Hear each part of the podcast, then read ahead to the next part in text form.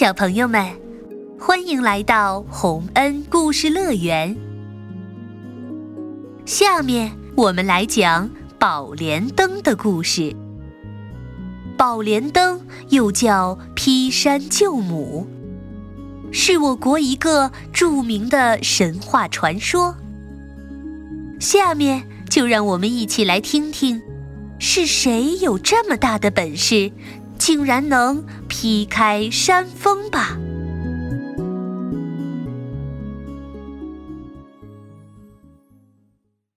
宝莲灯。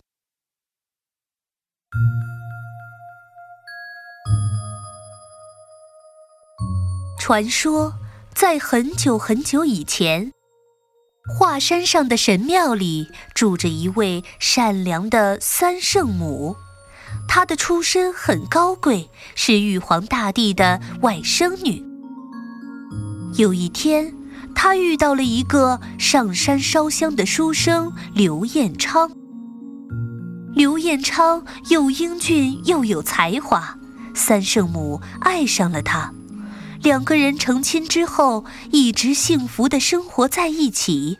三圣母很快就怀孕了。相公，你说我们未来的孩子叫什么名字好呢？我这儿有一块家里祖传的沉香玉，你收下它，我们的孩子就取名叫沉香吧。沉香，真是个好听的名字。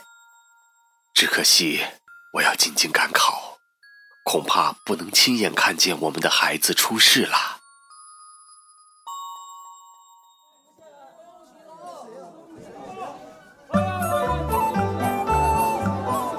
刘彦昌走后，三圣母顺利生下一个儿子，取名为沉香。沉香满月的那天，来了很多客人，非常热闹。结果，哮天犬偷听到了三圣母嫁人生子的事情，他赶紧回去把这件事告诉了他的主人二郎神。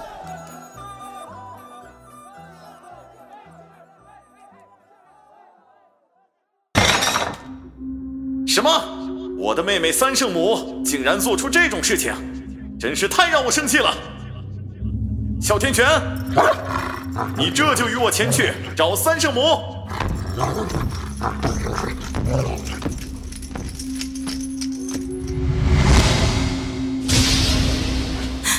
哥哥，你怎么怒冲冲的跑来找我了？我的好妹妹啊，看看你做了什么好事！你明明知道天庭规定神仙与凡人是不能在一起的，你却私自和那刘彦昌生下了孩子，你触犯了天条，必须要受到惩罚。哥哥，看在你我是亲兄妹的份上，你难道不能放过我和沉香吗？妹妹，是你犯下大错，就别怪我心狠了。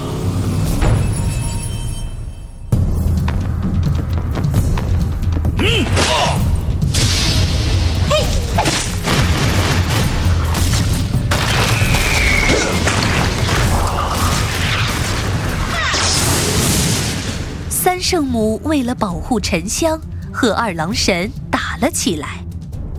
他有一件特别厉害的法宝，叫宝莲灯。宝莲灯放出万丈光芒。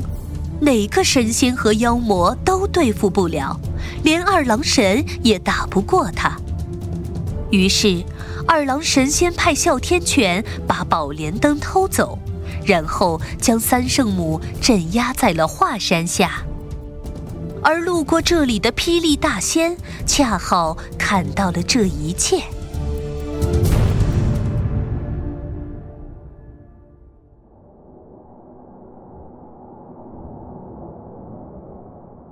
三圣母已经得到了惩罚，这个孩子就是我的外甥沉香，我要怎么处置他呢？哎，二郎神，要不这样，您就把孩子交给我得了。哦，好吧，那你把他带走，不要让他和他爹刘彦昌见面。嘿嘿嘿嘿，二郎神，您就放心吧。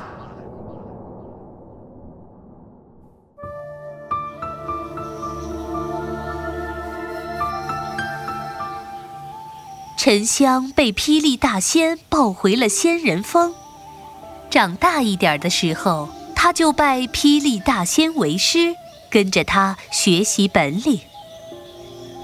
时间一天天过去，当沉香十六岁的时候，他已经学习了一身武艺和法术，变成了英俊帅气的小伙子。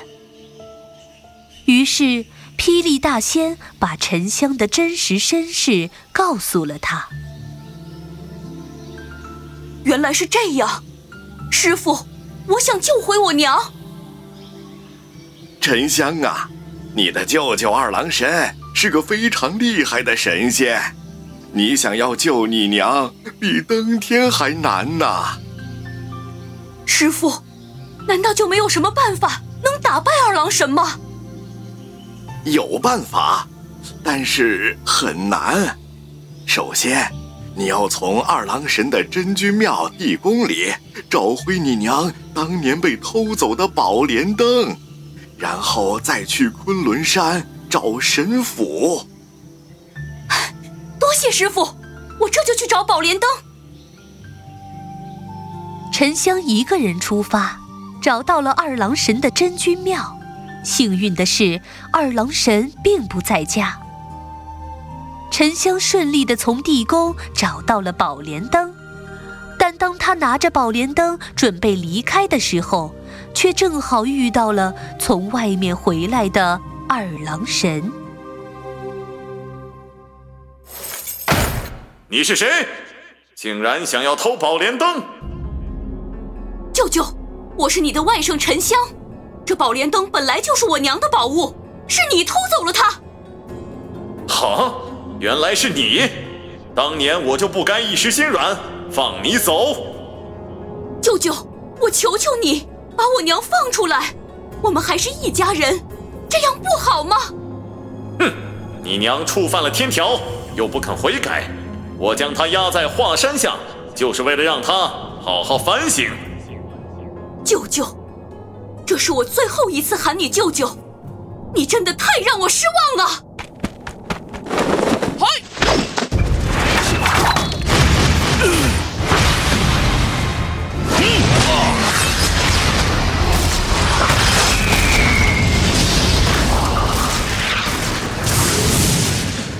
二郎神和沉香打了起来，几个回合过后，沉香就落在了下风。眼看着沉香要被二郎神打伤的时候，宝莲灯突然发出了万丈光芒，挡住了二郎神的攻击，还将他击退了很远。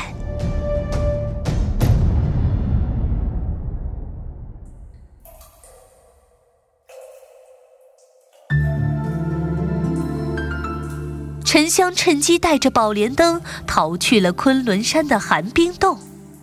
洞里的气温特别低，沉香觉得自己几乎被冻成了冰块但他想到母亲还被压在华山下受苦，就觉得这些痛苦根本算不了什么。师傅说过，神符就藏在山洞最里面。为了我娘，我不能放弃，一定要得到它。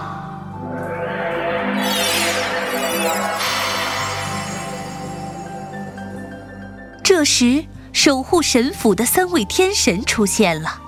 原来，天神被沉香的孝心感动，将神斧送给了沉香。沉香拿着神符走出洞口，而二郎神也赶到了这里。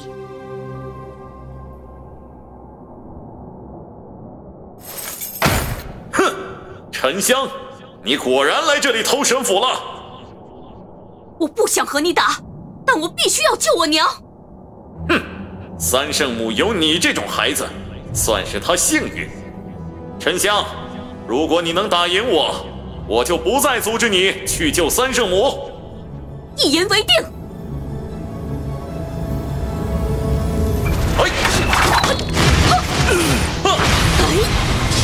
哎！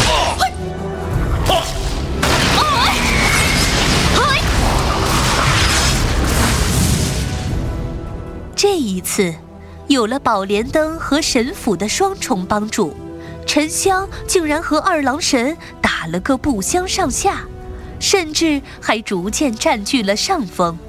最后，沉香用宝莲灯控制住了二郎神的行动，举起神斧却没能忍心劈下去。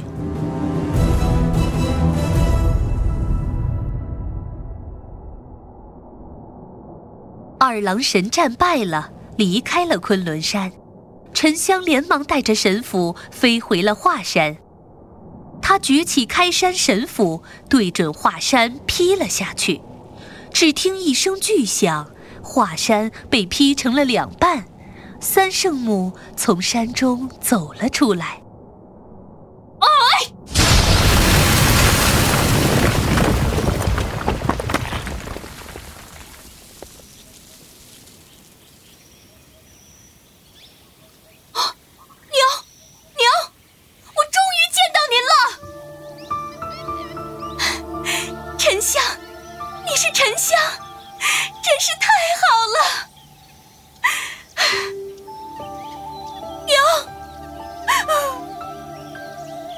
娘子，娘子，你终于出来了！相公，你一直在华山脚下等我。爹，爹，您也在这里，我们一家三口终于团聚了。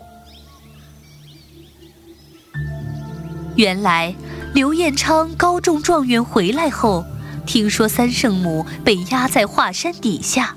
就在华山边上搭了一座小屋，住了下来，守着三圣母。三个人终于团圆了，他们紧紧拥抱在一起，百感交集。后来，二郎神向沉香和三圣母认了错。从此以后，沉香一家幸福的生活在了一起，再也没有分开。